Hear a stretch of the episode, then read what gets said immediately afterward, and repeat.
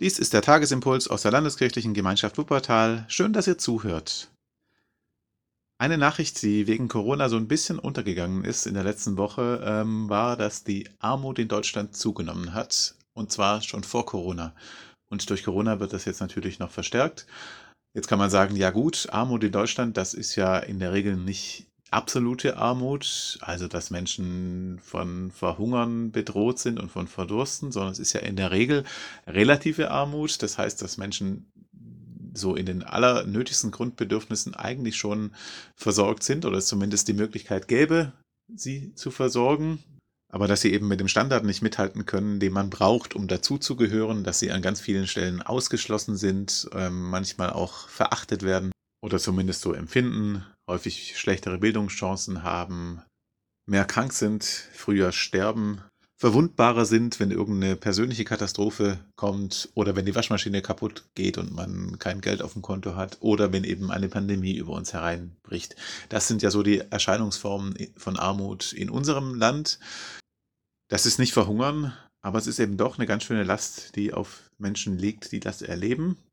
Wie gesagt, die Quote ist gestiegen und ich denke manchmal, das interessiert gar keinen so richtig. Also auch in der Politik nicht. Keine Partei macht daraus einen Skandal.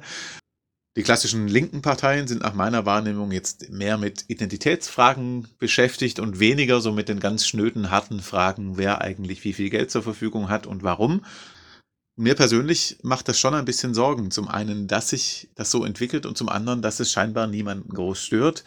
Weil wenn man in Länder guckt, wo, wo die Schere noch weiter auseinandergeht, Großbritannien oder USA oder so, dann merkt man ja schon, dass eine große Ungleichheit nicht unbedingt zum sozialen Frieden beiträgt und auch nicht unbedingt zur politischen Stabilität. Und das ist dann am Ende auch für die Reicheren nicht mehr gut. Es ist ja ohnehin in der Glücksforschung relativ gut erforscht, dass Besitz nur bis zu einer bestimmten Schwelle glücklich macht, also dass Menschen, die aus Armut zu einem mittleren Wohlstand aufsteigen, dass die deutlich glücklicher werden, aber dann, wenn man sozusagen aus den gröbsten Sorgen raus ist, das, was man dann noch mehr hat, gar nicht mehr so viel Unterschied macht, wie glücklich oder unglücklich man ist. Und dann denke ich mir, wie dämlich sind wir eigentlich als Gesellschaft? Wir leisten uns das, dass auf der einen Seite die Schere auseinandergeht und dass Menschen ähm, ja, in Armut fallen, dass die Sorgen dieser Menschen zunehmen, auch die Unzufriedenheit zunimmt und auf der anderen Seite die davon profitieren, die werden davon nicht wirklich glücklicher, wenn sie am Ende 10 Euro mehr haben oder 5 Euro weniger Steuern zahlen. Ich meine, dass wir das Thema der Armut und der sozialen Gerechtigkeit als Gesellschaft und auch als Christen ernster nehmen müssten. Und wenn ich die Hannover Tageslosung für heute lese, dann finde ich mich da beim Propheten Amos in ganz guter Gesellschaft. Amos 6, Vers 6. Ihr trinkt den Wein kübelweise und verwendet die kostbarsten Parfüme, aber dass euer Land in den Untergang treibt, lässt euch kalt. Jetzt kann man sagen, ein bisschen polemisch der gute Amos. Und ja, Amos ist ein Mann der klaren Worte und der deftigen Sprache. Aber er sagt das ja nicht, weil er Leute verteufeln will und weil er sich aufregen will, sondern weil er diese Menschen zur Umkehr rufen will, weil er verhindern will, dass sie, indem sie einfach ungebremst so weitermachen, ihr Land und am Ende sich selber ins Unglück stürzen. Ihr kennt das von Jeremia, sucht der Stadt Bestes, denn wenn es ihr wohl geht, dann geht es auch euch wohl. Und das kann man natürlich auch umdrehen. Wenn es der Stadt, wenn es dem Land irgendwann nicht mehr gut geht, wenn die sozialen Konflikte zu groß werden, dann geht es auch dir nicht mehr gut, auch wenn du äh, eine Million auf dem Konto hast und einen großen Zaun um dein Haus gebaut hast. Wir alle wünschen uns eine Gesellschaft, wo man ohne Angst und in Frieden miteinander leben kann. Und das hat tatsächlich damit zu tun, wie Arme und Reiche miteinander umgehen und wie wir als Gesellschaft dieses Miteinander gestalten. Dazu dann der neutestamentliche Lehrtext aus 1. Timotheus 6, die Verse 17 bis 19.